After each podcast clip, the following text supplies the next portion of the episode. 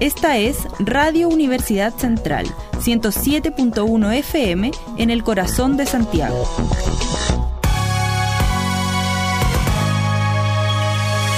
Radio U Central 107.1 FM y radio.ucentral.cl presenta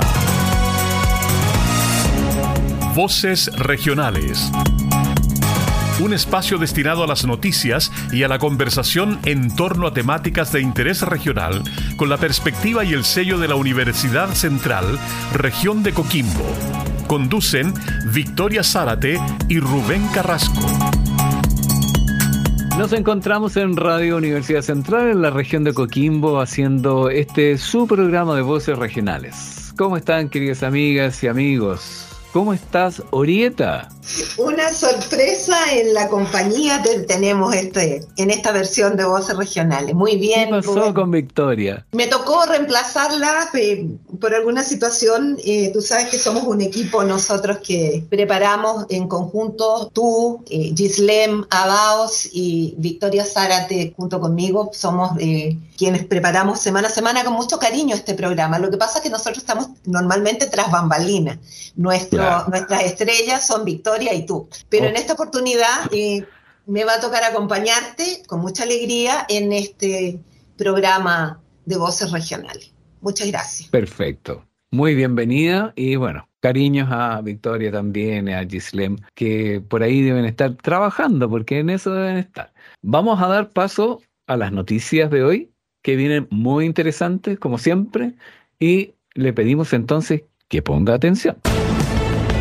En Voces Regionales les invitamos a conocer las últimas novedades del acontecer local, noticias culturales, académicas, de actualidad que nos traen aquellos temas de interés regional y nacional que suceden más allá de las grandes ciudades. Noticias en Voces Regionales.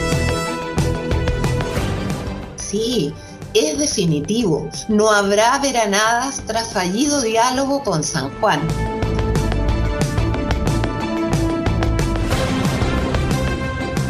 Pese a los esfuerzos del Consejo Regional de Coquimbo, Rubén, por revertir la decisión de Argentina de no permitir el paso de las veranadas en la temporada 2022-2023 hacia sus territorios, finalmente, y aunque el encuentro avanzó positivamente en otros aspectos, el país trasandino se mantuvo firme con respecto a la transhumancia de este año no se podrá traspasar las fronteras. La delicada situación ambiental producida por la crisis hídrica fue la principal causa esgrimida por el gobierno de la provincia de San Juan para suspender y no permitir las veranadas de los crianceros de esta región hacia los altos valles de Calingasta. Al respecto, la presidenta de la Comisión de Fomento Productivo del CORE, Tatiana Castillo, reconoció que lamentablemente no fue mal. Se hicieron todos los intentos por todas las vías, donde se argumentó que tienen una sequía tan grande y tan grave como la nuestra. Han tenido que racionar el agua en los sectores más cercanos a la cordillera, por lo tanto para ellos es muy difícil hacernos participar en esta ocasión. También sus pastizales están más secos y no están en las condiciones en las que estaban en años anteriores. Qué lástima. Sí, lamentable, pero se entiende, entendible, absolutamente. Estamos viviendo una sequía global.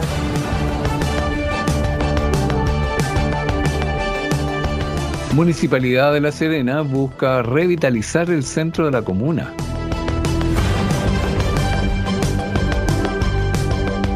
Tres años después, en el centro de La Serena, las huellas de las protestas sociales de octubre de 2019 siguen muy presentes. Sin embargo, aseguran las autoridades que los locales comerciales que todavía lucen como trincheras deben quedar en el pasado. Para eso, existe una campaña que lleva adelante el municipio, cuyo nombre es Vuelve tu centro, la cual tiene como finalidad revitalizar a la comuna. Primero, si tú recuerdas, fue sacar el comercio ilegal de calle Gregorio Cordobés y derivarlo a otro lugar.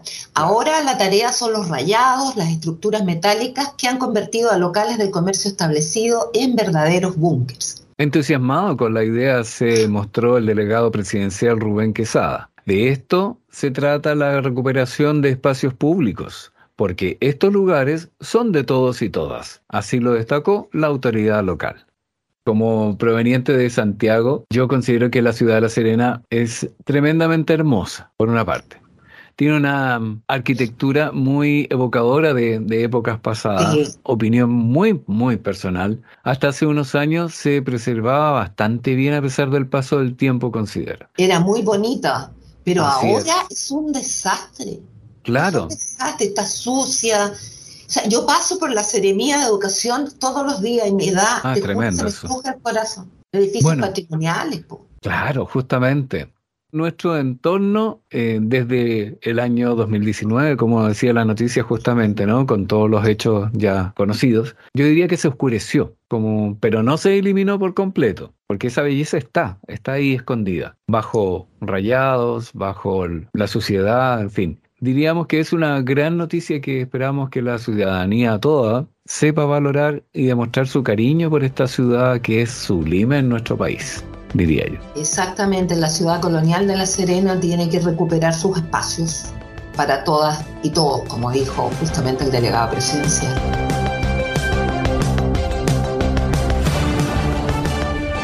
En el archipiélago de Humboldt, área marina costera protegida abarcaría desde el norte de La Serena hasta el sur de Freirín.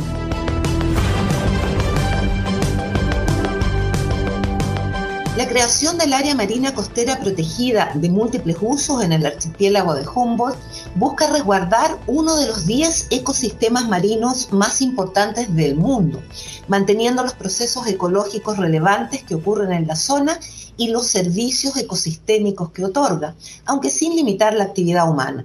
El proyecto ha ido avanzando y se espera que en unos dos meses sea presentado oficialmente y abarcaría territorialmente desde el norte de La Serena hasta la comuna de Freirina, en Atacama. La idea de crear esta área marina costera protegida se gestó en el 2014 y tras reunir distintos antecedentes durante 2018, la Mesa de Conservación Marina de la Ceremi del Medio Ambiente de la región de Coquimbo envió al Ministerio de Medio Ambiente el expediente con todos los antecedentes que argumentan la solicitud de crear la zona. Justamente uno de los puntos que falta definir es exactamente cuál es la zona que va a abarcar el área marina costera protegido. Lo que sí se sabe es que incluirá la isla Chañaral de Aceituno. La idea central es que el polígono sea representativo del ecosistema real que necesitamos conservar. Otra interesante noticia. Sí, sí, muy importante y muy importante para las nuevas generaciones que nosotros nos preocupemos de proteger nuestro patrimonio natural.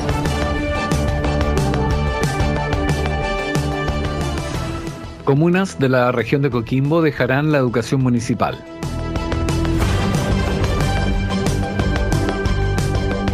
Según lo establecido en la ley 21.040, que crea el sistema de educación pública, el servicio educacional que prestan las municipalidades deberá ser traspasado a los servicios locales de educación.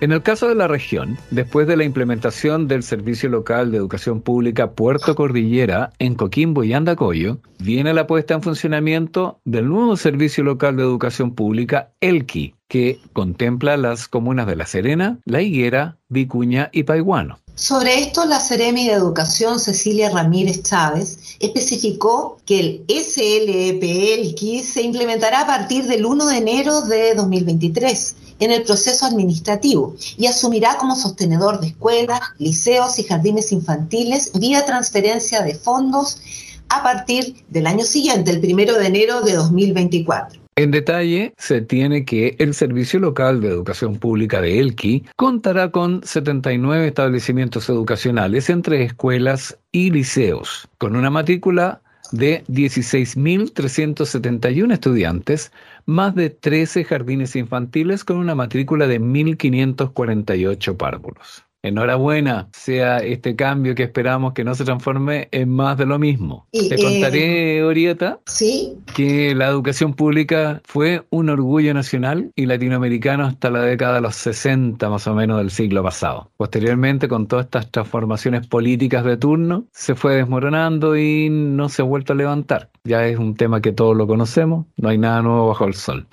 Requerimos entonces de una nueva educación, como lo mencionábamos la semana pasada con Rodrigo Vega, ¿te acuerdas? Sí, sí, me acuerdo. Este tipo de nuevas instituciones pudiese ser el origen de una especie de revolución de la educación chilena. Roguemos al Señor. Esperemos que así sea, eh, por el bien de nuestros niños y niñas y también, por supuesto, del futuro, ¿verdad? Del futuro del país, de la región.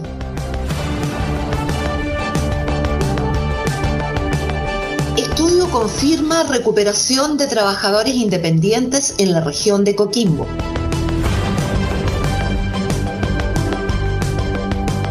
Monitorear mensualmente los principales indicadores del mercado laboral a nivel regional, haciendo énfasis en aspectos relativos al desempleo, la ocupación y la composición de la fuerza de trabajo, además de la calidad del empleo, entre otros, es el principal objetivo del termómetro laboral.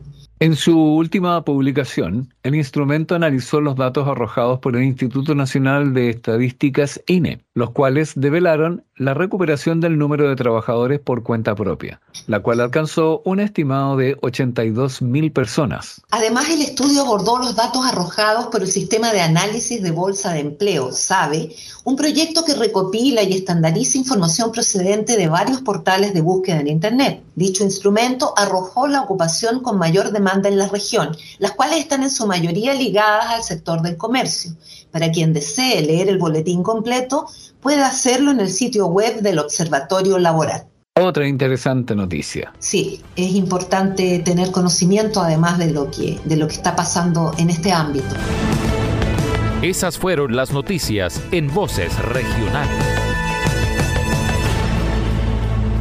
Y luego de las noticias damos paso a la música. Pero antes de anunciar la siguiente canción, te quería consultar, Orieta, si tú crees que el dinero lo cambia todo. ¡Uh, qué pregunta! Depende de los contextos, ¿no? De qué estemos hablando. Cuando el dinero... Exactamente. ¿Verdad? No sé si lo cambia todo. Yo creo que cambia factores o cambia contextos en determinados elementos, porque claro, si estamos pensando a lo mejor en hacer un viaje y nos llega un premio, cambia todo porque podemos hacer el viaje, pero e, e, ese puede ser a lo mejor un análisis eh, muy liviano, ¿no? Respecto de la pregunta, a lo mejor la pregunta es más profunda. Podríamos hacer un programa completo respecto de eso, ¿no? Sí, exactamente. Sería muy interesante ahí con varios panelistas incluso. Bueno, pero sí.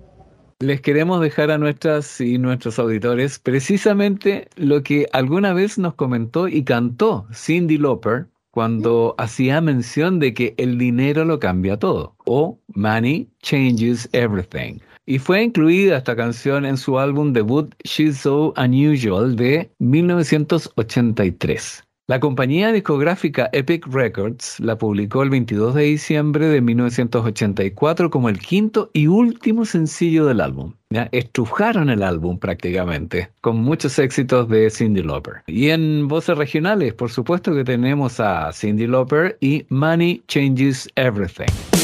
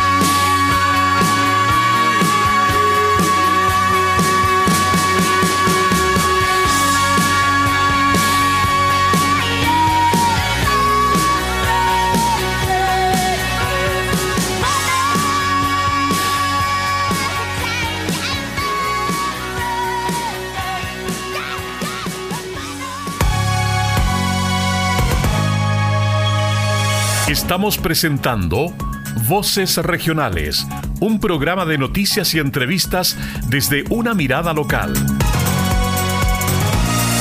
Voces Regionales con Victoria Zárate y Rubén Carrasco.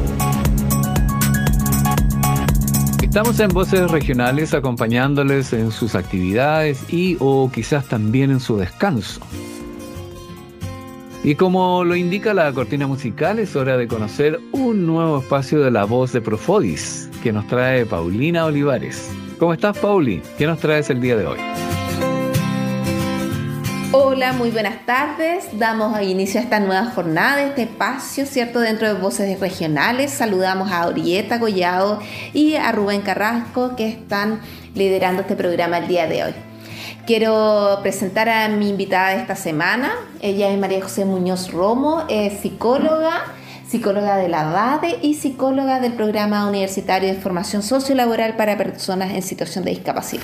Ha tenido una larga trayectoria en el desarrollo de, de la universidad y también de la atención de las familias de los estudiantes de Prufodi. Y obviamente también la atención personalizada de todos los estudiantes. Así que te doy la bienvenida María José, muy muy contenta de tenerte aquí hoy día, es un espacio para poder conversar, sociabilizar los temas más interesantes del programa, así que tu presencia nos parece muy relevante, que nos puedas contar, primero presentarte y luego a pasar a las preguntas.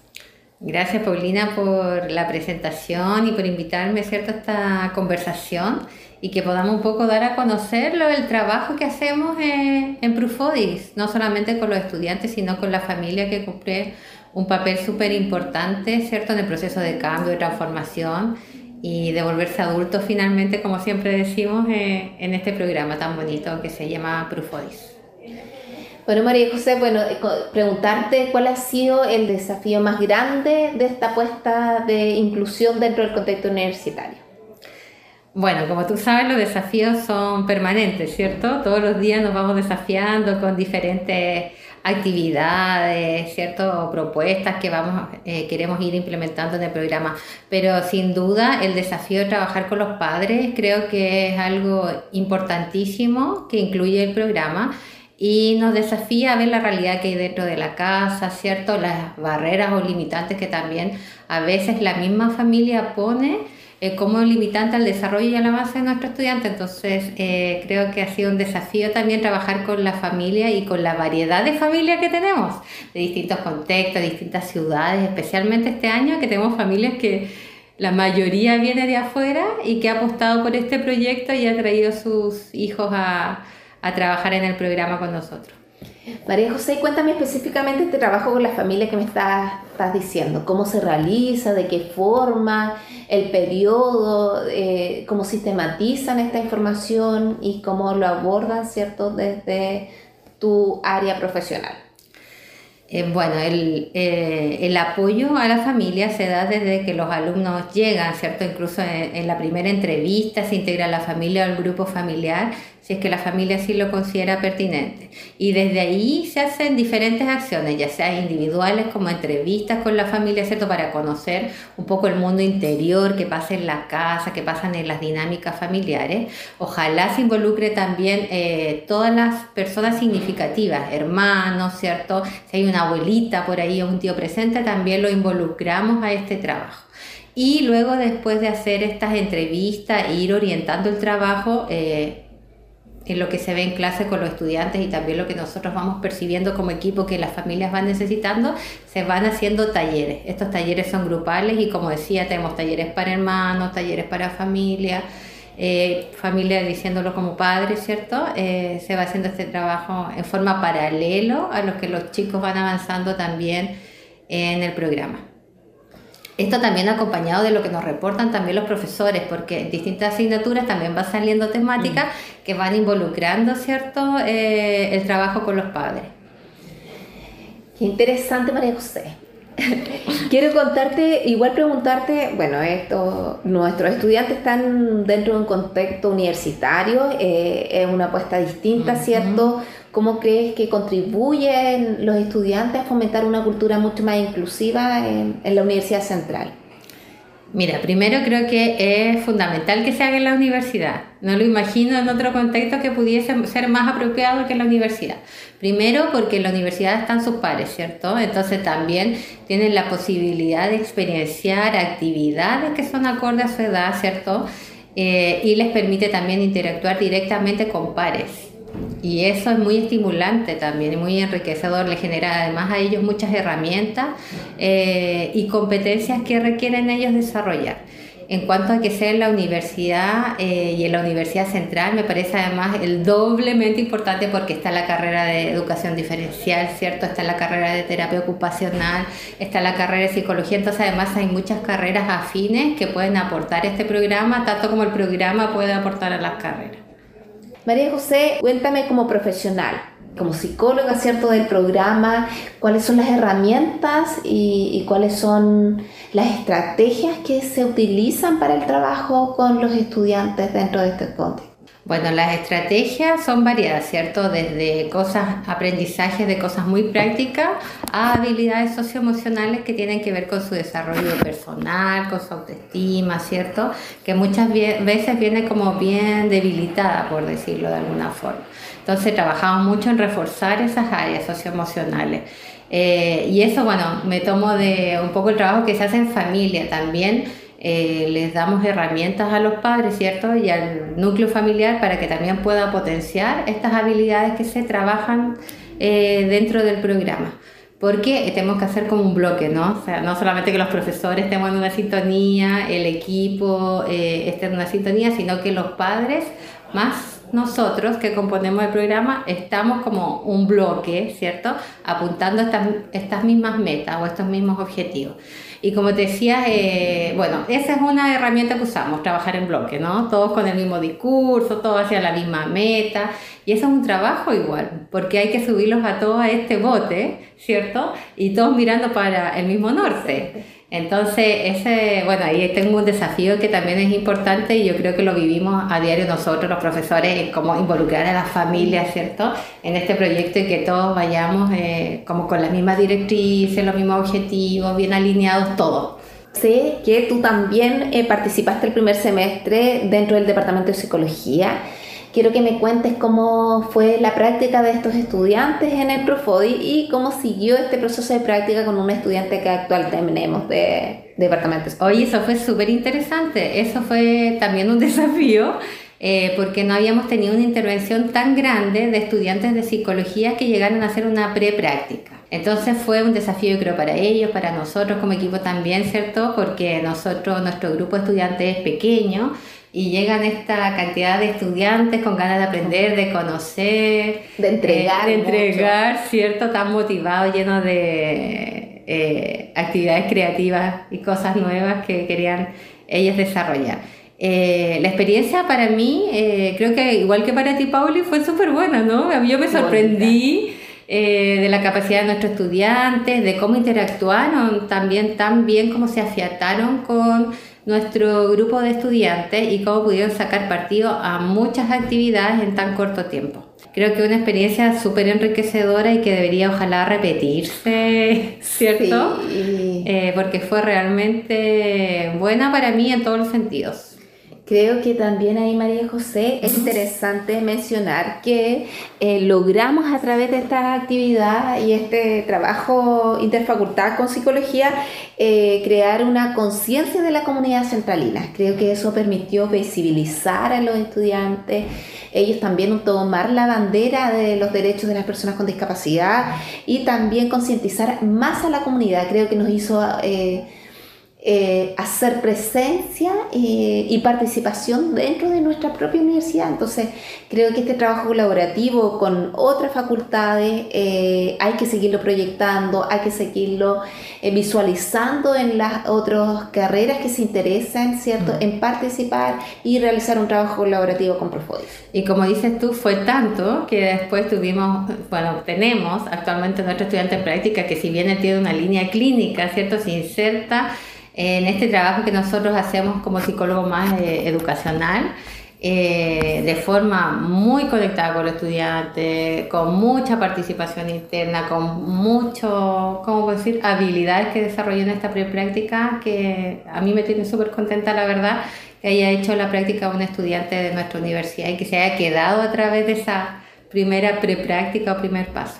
María José, ¿cuáles son los desafíos? ¿Cuáles son las metas? ¿Cómo eh, ves la proyección del programa desde tu área y a lo mejor mirar más allá en otras facultades? ¿Cómo puedes ver tu trabajo proyectándolo a un año, dos años más? Bueno, el desafío yo creo que, como decíamos al principio, los desafíos se abren todos los días, ¿cierto? Y siento que Prufodis... Eh, tiene un montón de áreas por desarrollar, ¿cierto? Explorar, no solo a través de nuestros estudiantes, como decíamos, eh, y nuestro equipo de profesores, sino también en esto de la concientización, ¿cierto?, de los derechos y sensibilización, no solo a nuestra comunidad universitaria, universitaria sino que también a lo mejor a la región, entendiendo que también este es el único proyecto, ¿cierto?, que está en la región dedicado a estos temas. Por lo tanto, eh, creo que es una puerta para nuestros jóvenes, ¿cierto? Para sus familias, pero también para muchos jóvenes que requieren pasar por un proceso, cierto, em, después que eh, egresan de sus colegios, porque hay un vacío ahí importante que la universidad está brindando ese espacio para los jóvenes cuando terminan el proceso escolar y qué pasó después. Bueno, ahí está Profodia. Entonces, en ese sentido creo que es un desafío grande, si bien creo que se ha hecho un trabajo de sociabilización, de sensibilización, ¿cierto? Eh, del tema, creo que todavía eh, nos queda mucho por trabajar. Y eso depende no solamente de nosotras, depende de la universidad, de los estudiantes, de nuestros estudiantes también de Prufodi, de la familia, entonces un desafío para todos. María José siempre se hace súper cortito este espacio, muy cortito. pero muy intenso, ¿cierto? Para nosotros era muy relevante tu experiencia, esta conversación, este espacio que, que nos brinda ahí Rubén y Orieta, ¿cierto? Para poder ir tomando temas relevantes, eh, personas importantes tanto del programa, en la región, la semana antepasada tuvimos Jorge Suárez y hoy día tenemos a María José Muñoz, psicóloga de la Universidad Central y psicóloga de Proof Agradecerte María José el tiempo, el espacio, la disposición de siempre colaborar, así que te puedes mandar ahí un saludo a todos nuestros auditores del día de hoy. Bueno, un saludo a mis alumnos de Prufodis, a sus familias, ¿cierto? A todos los profesores que, que son parte de este equipo o que han sido parte en otras generaciones anteriores y ahí también aprovecho a mandar un saludo a Orieta y muchas gracias por invitarme por a una conversación súper entretenida. Muchas gracias María José, un gusto tenerte y le damos el pase, ¿cierto?, a nuestros colegas que están allá, a Orieta y a Rubén. Así que muchas, muchas gracias, que tengan una excelente semana. Paulina Olivares desde este programa universitario sociolaboral para personas con discapacidad que nosotros comúnmente le llamamos Prufodis y que tiene su espacio en la carrera de Pedagogía en Educación Diferencial de la Universidad Central. Y por supuesto que para difusión y conocimiento de nuestras y nuestros oyentes en la comunidad regional, Voces Regionales le trae a usted también toda esta información que puede ser de gran utilidad. Ahora haremos un breve alto para conocer alguna recomendación a ustedes de Radio Universidad Central y volvemos con otra entretenida conversación. No se vaya. Martes a las 19 horas y viernes a las 17 horas, toda la revisión musical a los artistas nacionales, emergentes y consagrados en Cóctel de Estrellas junto a Laura Zurita.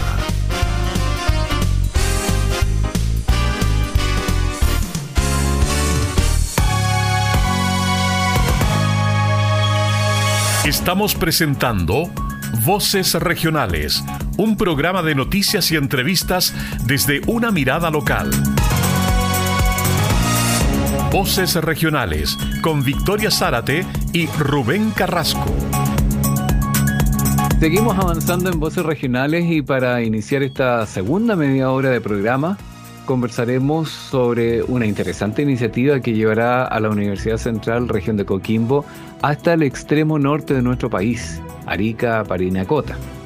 Se encuentra con nosotros una persona muy conocida nuestra, la Universidad Central. Se trata de la directora regional de vinculación con el medio, la socióloga Daniela Tapia, quien además es magíster en docencia para la educación superior. ¿Cómo estás Daniela? Un gusto recibirte en el programa. Hola Rubén, muchas gracias por la invitación. Un gusto estar aquí nuevamente. Siempre es un gusto tenerte en Voces Regionales. Y, Dani, en esta oportunidad me va a tocar a mí reemplazar a Victoria Zárate, que es nuestra conductora habitual, pero te damos como equipo la bienvenida en este espacio de, entrevista. Tú sabes que Arica es mi tierra, Así que espero que te reciban con mucho cariño y que reciban a la delegación de, de, la universidad como corresponde. Cuéntanos en qué consiste este proyecto de innovación para la competitividad regional en el que va a participar nuestra universidad. Bueno, eh, el, el nombre de la iniciativa es Vigilancia Territorial para el desarrollo de una economía de datos en el sector del turismo de Arica y Parinacota. El principal objetivo y lo que se, como bien dice el título, lo que se propone realizar en, en la región de, de, Arica es justamente abordar el, el sector del turismo a través de lo que se denomina o lo que denominamos nosotros como la economía de datos o la gobernanza de datos. Esto quiere decir que, bueno, nosotros con la bueno, globalización, las nuevas tecnologías, todo lo avance, la pandemia también ha contribuido bastante a todo lo que tiene que ver con el uso de las, de, las tecnologías, que esto además tiene un fuerte componente de datos. O sea, nosotros constantemente estamos generando datos al, al ingresar a nuestros teléfonos, a los notebooks, cuando buscamos, no sé, por ejemplo, los pasajes. Yo creo que le ha sucedido que están buscando algún pasaje y después le aparece un montón de publicidad respecto a eh, tal oferta en tal página web, 50% eh, de descuento. Entonces, todo, eh, todo lo que nosotros generamos en la cotidianidad y asociado a las tecnologías son estos datos. Entonces, cuando nosotros hablamos de datos, no necesariamente, y yo creo que, que en el país sobre todo, esta información es coherente, por decirlo de alguna forma, o está más bien como alineada o tiene como un, una relación entonces, cuando estos datos están aislados, cuando quedan como digamos en el, en el aire, no permiten que uno pueda tomar alguna decisión o no permiten poder tener este, este orden, lo que se denomina un poco lo que, que conversen, digamos, como las la informaciones. Voy a dar un ejemplo, un ejemplo que sucede mucho en nuestro país para que nos podamos hacer una idea respecto al proyecto. Si ustedes se dan cuenta, los organismos públicos no necesariamente conversan entre sí en, la, en los datos. Por ejemplo, ya ha sucedido que el registro civil no conversa, por ejemplo, con el servicio electoral y en algunas ocasiones ha sucedido que aparece, por ejemplo, personas que han fallecido dentro de una nómina para votar. Así es.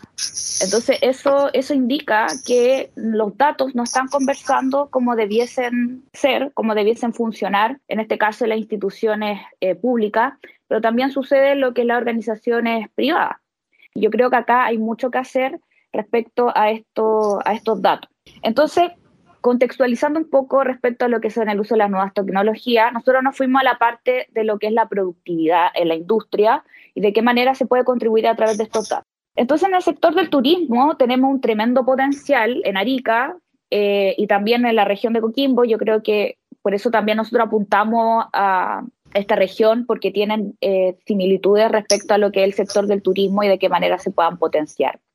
Entonces la, finalidad es poder utilizar a través de, esta, de poder ir recabando lo que es la información turística de los que vamos a denominar clientes o potenciales clientes en la región. A través de unos sensores y que se van a ir asociados a una aplicación que se van a ir poniendo en lugares estratégicos, nos va a permitir poder tener volúmenes grandes de datos, lo que se denomina como el Big Data, que posteriormente a través de todo un análisis va a permitir poder obtener información clave respecto a cuáles son de alguna forma los intereses de nuestros clientes en el sector del turismo. Y esto lo vemos como yo les comentaba al inicio, y esto se ve a través justamente de lo que nosotros vamos buscando en Google o en Instagram, Facebook, redes sociales, en lo que nosotros vamos buscando nos va entregando de alguna manera cierta información que nos va a permitir después saber cuáles son los intereses de nuestros, de, este caso, clientes del sector del turismo, lo que nos va a permitir posteriormente poder formular algunas acciones o formular algunas eh, directrices que permita potenciar el turismo, sabiendo ya cuáles son las necesidades, cuáles son lo que busca finalmente nuestros clientes eh, turísticos, que permita potenciar sobre todo a nuestro público objetivo, que van a ser los beneficiarios directos, que son las pymes de, la región de Arica y Parinacota. ¿Qué nos podrías decir en relación, digamos, el tiempo que ustedes consideran que esto demora en poder tener un impacto o como para poder en realidad ya empezar a ofrecer un servicio en ese sentido? ¿Esto toma mucho tiempo de desarrollar? ¿Esto es de largo plazo, mediano plazo? ¿Cómo, cómo en ese sentido lo tienen planificado? Bueno, el FIC en, en, el proyecto en sí dura aproximadamente 18 meses, que tiene relación con todas las etapas del proyecto. Primero tenemos lo que es una realización de la línea base, bueno, tenemos también lo que es después, posteriormente, la implementación de estas tecnologías, luego el levantamiento, estoy siendo súper general en, en, los sí, por supuesto. El levantamiento, eh, luego la entrega de esta información y después capacitar a los profesionales, a las personas de las pymes, las medianas, pequeñas empresas del sector del turismo para también eh, cumplir con el objetivo que es que justamente ellos puedan tomar las decisiones respecto a, digamos, como el sector del turismo, respecto a la información recabada. Esto pensándolo como en, la duración del proyecto en sí, pero nosotros tenemos también pensado y junto con una alianza estratégica, obviamente con el gobierno regional de Arica, con Cernatur y con las organizaciones públicas de la región, es que este proyecto pueda, que podamos dejar las capacidades instaladas para que posteriormente, pese a que a lo mejor nosotros no continuamos con este proyecto, sí tenga las competencias para poder ir desarrollándolo ya a un largo plazo, un mediano plazo, y que esto quede de manera instalada lo que nosotros vamos a generar en este proyecto, el uso de las tecnologías, eh, las aplicaciones que se van a desarrollar, estos generadores, los sensores, todo esto va a quedar en la región de, Arica y Parinacota, va a quedar bajo el alero del gobierno regional de Arica. Bueno, ahí ellos asignarán quiénes van a ser como los responsables de poder darle continuidad a esto desde el sector público, pero nuestra finalidad y, y hacia dónde va orientado el proyecto es justamente poder dejarlo permanente que esto sea un beneficio no solamente en lo que dura el proyecto, sino que más adelante también. Qué interesante proyecto, Rubén, ¿verdad? Así eh, es. Significa incorporar tecnología en justamente en industrias o actividades que hoy día no la tienen o la tienen muy desagregada, que por lo tanto no permite un avance real. Dani, en ese sentido, ¿cómo se inscribe esta iniciativa en los objetivos estratégicos que tiene el área de vinculación con el medio de la universidad? Bueno, acá tenemos como harto que ir avanzando, primero considerando en que este proyecto es transversal. Eso es súper importante porque cuando hicimos la postulación al proyecto pensamos siempre en poder generar acciones colaborativas entre las carreras de la, de la sede región de Coquimbo de manera interdisciplinaria y no solamente en la misma facultad, sino que con distintas facultades, con distintos enfoques. Este proyecto, como les mencionaba anteriormente, tiene distintos ejes. Tiene tecnología, tiene sector productivo, tiene también un alto componente social, económico. Se tiene, al trabajar con las pymes, también vamos a ir un poco acercándonos a las necesidades que tienen. Entonces, esto también permite un amplio, digamos, participación interdisciplinaria, lo que también es un, un enfoque que queremos darle nosotros dentro de nuestro plan estratégico no solamente nosotros estamos apuntando como al área del sector productivo, poder dejar esta competencia instalada, poder generar esto, digamos, como resultado del proyecto. Nosotros también tenemos resultados que consideramos que son importantes, que son los resultados académicos, que son muy importantes para nosotros, que tiene que ver y que está dentro de justamente, como preguntaba Orieta, que tiene que ver con la línea de nuestro plan estratégico regional, que tiene que ver con eh, la investigación de docencia pre y posgrado, cuando nosotros hablamos, por ejemplo, de, esta necesidad de poder eh, gobernar los datos, de que pueda existir una coherencia, eh, también es súper importante y hay harto potencial de investigativo respecto a lo que está sucediendo en nuestro país con esto. También eh, permite mm, lo que es la innovación. Este, considero que un proyecto que, que tiene hartos componentes de, de, innovación, de innovación productiva, innovación social, también aporta a lo que es el desarrollo, en este caso, de la región de Arica y Parinacota, en un sector también importante que es el del turismo, que es un sector productivo. También permite ir fortaleciendo también las capacidades institucionales para ir vinculándonos nosotros con organismos eh, públicos, en este caso, y también con organismos privados. Nosotros también eh, vamos a trabajar en conjunto con una empresa que son las que nos van a, orientar y apoyar en todo lo que tiene relación con estas tecnologías, que son tecnologías que se están utilizando a nivel mundial y que también es súper interesante que nosotros como institución podamos ir conociéndolas, nos podamos ir involucrando en estas, en estas tecnologías para en un futuro pensando no solamente eh, desarrollar este proyecto en Arica, sino quizás si es una buena experiencia tomar estas buenas prácticas y también poder desarrollarlo acá en la región de Coquimbo o en otras hacia el norte que es nuestro foco principal. Eh, Daniela, eh, escuchándote, digamos, cómo se va generando en este proyecto una serie de redes de contacto, de, de, colaboración recíproca, esto nos va dando la idea también de que Aquí nosotros estamos pensando en una apertura de nuestra sede hacia la macrozona norte en términos institucionales, no solamente a través de un proyecto, sino que algo más allá. ¿Se podría mencionar algo así? Sí, de todas formas. Este proyecto y bueno, y las iniciativas que se están desarrollando en la sede nos está permitiendo ya ir un poco eh, asentándonos en lo que es la, la macrozona norte, comenzar a conocer, a vincularnos, no solamente desde vinculación con el medio, sino que también desde, otra área o, direcciones. Entonces esto también nos permite ir generando trabajos colaborativos. Eh, probablemente no solamente nosotros vamos a participar en este FIC, digamos como nivel general, porque esta convocatoria era para distintas universidades, entonces ahí también nosotros vamos a poder vincularnos con otras universidades de la región del norte. Atacama eh, también está trabajando en un, en un FIC. Entonces en algún momento, como nos vamos a rodear de, de estas redes, también va a ser súper enriquecedor el trabajo que podamos desarrollar con otras universidades. También con organismos sociales, del sector público, como les decía, del sector privado. Entonces podemos ir vinculando bastante bien lo que es la parte académica con, el, con, con las relaciones que vamos a generar con la con la macrozona norte, en este caso con Arica. Perfecto. Muy bien. Eh, recordar que el lanzamiento de este proyecto se realiza la próxima semana, que es el martes 29. Le deseamos el mayor de los éxitos al equipo que va a la región de Arica Parinacota, que tengan el mayor de los éxitos en el lanzamiento y en el desarrollo, por supuesto, de este proyecto. Muchas gracias, Daniela. Muchas gracias a usted. Con nosotros. Un gusto de contar contigo en Voces Regionales. Muchas gracias. Gracias.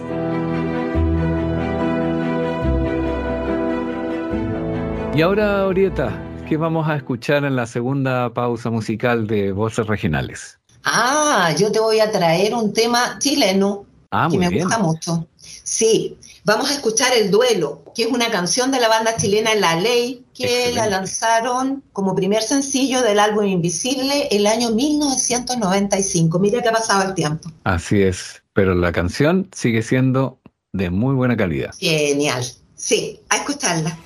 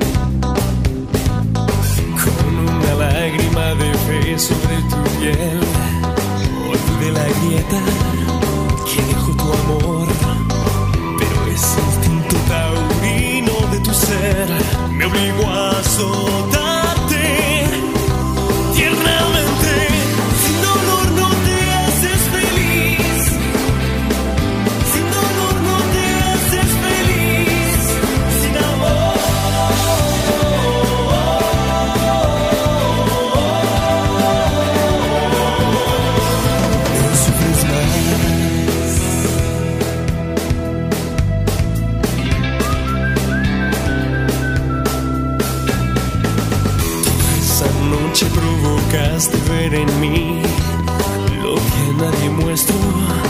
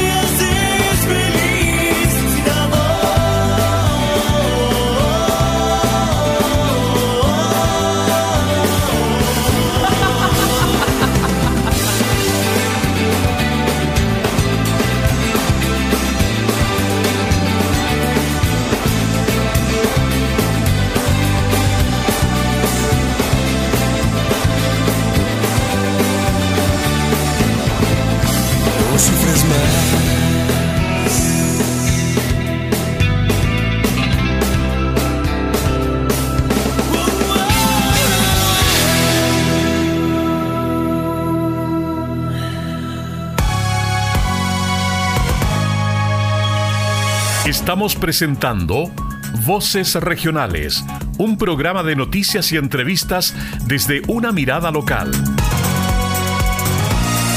Voces Regionales con Victoria Zárate y Rubén Carrasco. Bueno, Rubén, ya estamos de vuelta y quiero invitarte, igual que nuestros auditores, a escuchar las actividades que hemos preparado para ustedes. Les invitamos a conocer las últimas novedades y actividades culturales, científicas, de participación para nuestras y nuestros auditores en Voces Regionales. Son innumerables las opciones de visitas, capacitaciones, encuentros en las que podemos participar de forma activa. Son las actividades e invitaciones que tenemos para ustedes en Voces Regionales. Fíjate, Rubén, que convocan a organizaciones sociales enfocadas en niñez y adolescencia.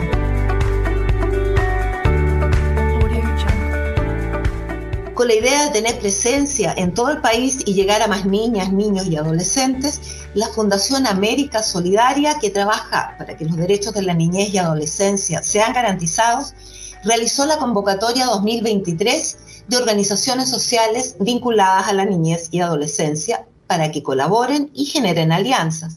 El llamado es a fundaciones, corporaciones y organizaciones de la sociedad civil chilena, que además de enfocarse en este segmento, deben vincular su quehacer con algunos de la duración de los proyectos, que deben ser de 12 meses con fecha de inicio en marzo de 2023 y fecha de cierre en febrero del 2024. El plazo máximo para postular es el 27 de noviembre, queda muy poquito. Encuentra las bases en el link de la fundación y postula en postulacionest.americasolidaria.org. ¿Qué te parece? Qué interesante esto. Trabajar con niñas, niños, adolescentes, siempre hay una oportunidad para colaborar en su formación integrada, diríamos, nosotros con, con, los derechos, con sus deberes también, porque para que esté equilibrada la cosa y podamos tener una nueva sociedad en muy buenos términos, por lo demás. Exactamente, es el aporte que hay que hacer.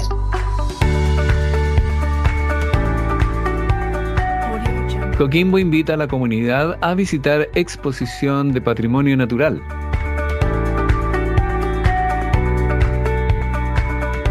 En el Centro Cultural Palace se inauguró la exposición Enraizando Creaciones en Orfebrería, inspirada en el patrimonio natural de la cuarta región.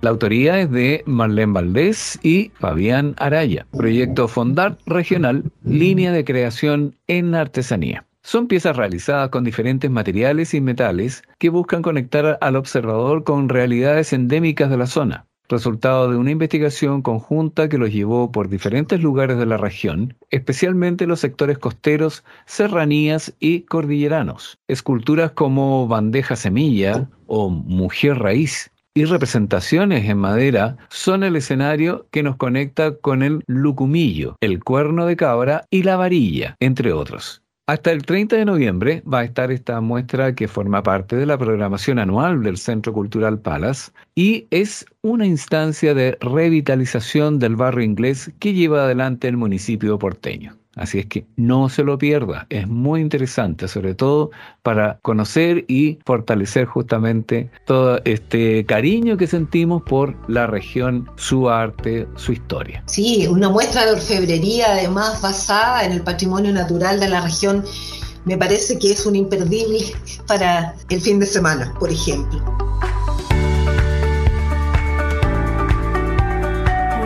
Yo quería contarte que la sociedad Bach la Serena prepara la cartelera de actividades primavera-verano.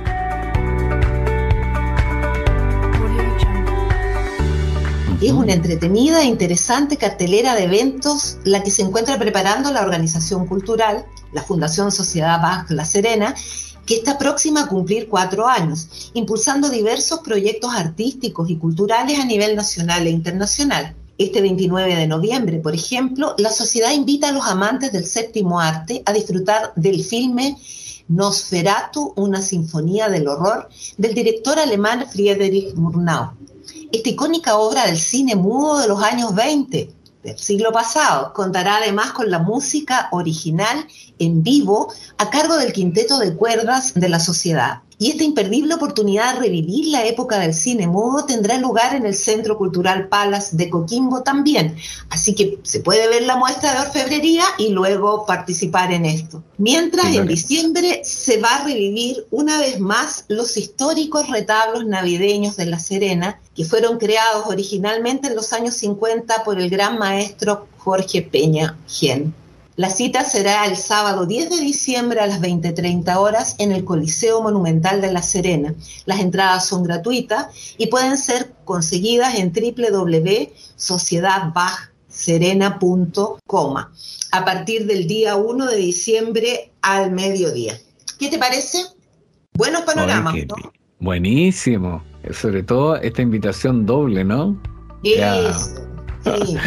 aprovechar todos los momentos para darse un baño cultural.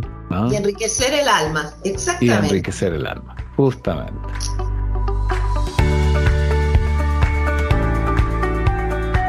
Bueno, han sido variadas las invitaciones para nuestro querido público y también los diversos gustos que podemos eh, satisfacer acá en Voces Regionales. Sin embargo, luego de un agitado día de noviembre, a esta altura nos vamos a descansar. ¿Qué te parece, Orieta? Me parece, muchas gracias por la invitación.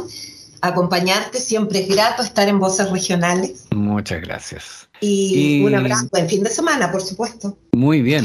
Y para el cierre de Voces Regionales, les presentamos la siguiente canción, lanzada en 1994 en forma de single por Yusu Endur y Cherry, alcanzando la posición número uno en varios países. Por ejemplo, en Francia se mantuvo en este lugar durante 16 semanas, un récord del momento. El tema ganó también el MTV Europe Music Award a la mejor canción de 1994. Es un tema muy importante que nos va a permitir entonces cerrar voces regionales con Yuzu Andur y Cherry y este 7 segundos o 7 seconds. Nosotros en menos segundos nos vamos a despedir. Ya que lo pasen muy bien este fin de semana. Gracias. Hasta la próxima semana.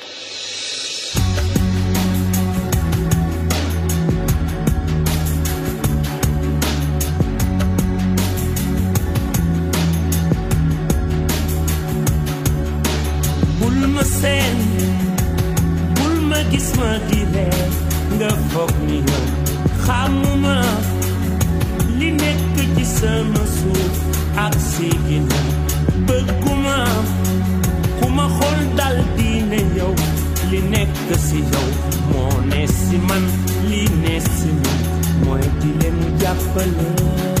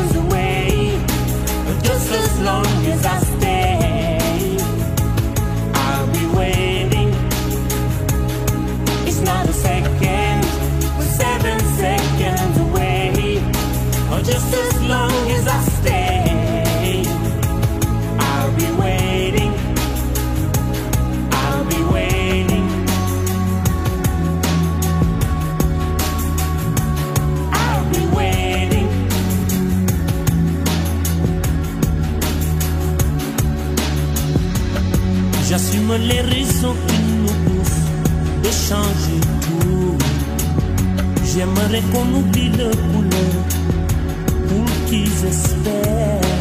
Beaucoup de sentiments, de race qu'il faut qu'ils désespèrent. Je veux les gamins ouverts, des amis pour parler de leur peine, de leur joie pour qu'ils le vivent. Des infos qui ne divisent pas. Changer. Seven seconds away. Just as long as I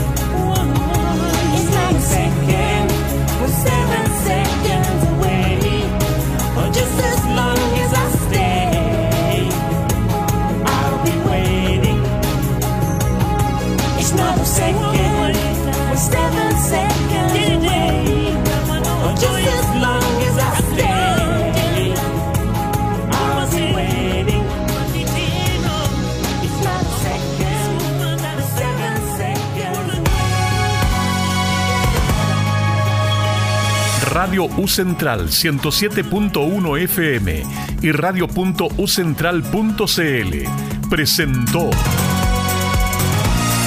Voces Regionales desde la región de Coquimbo. Conducen Victoria Zárate y Rubén Carrasco. Hasta la próxima semana.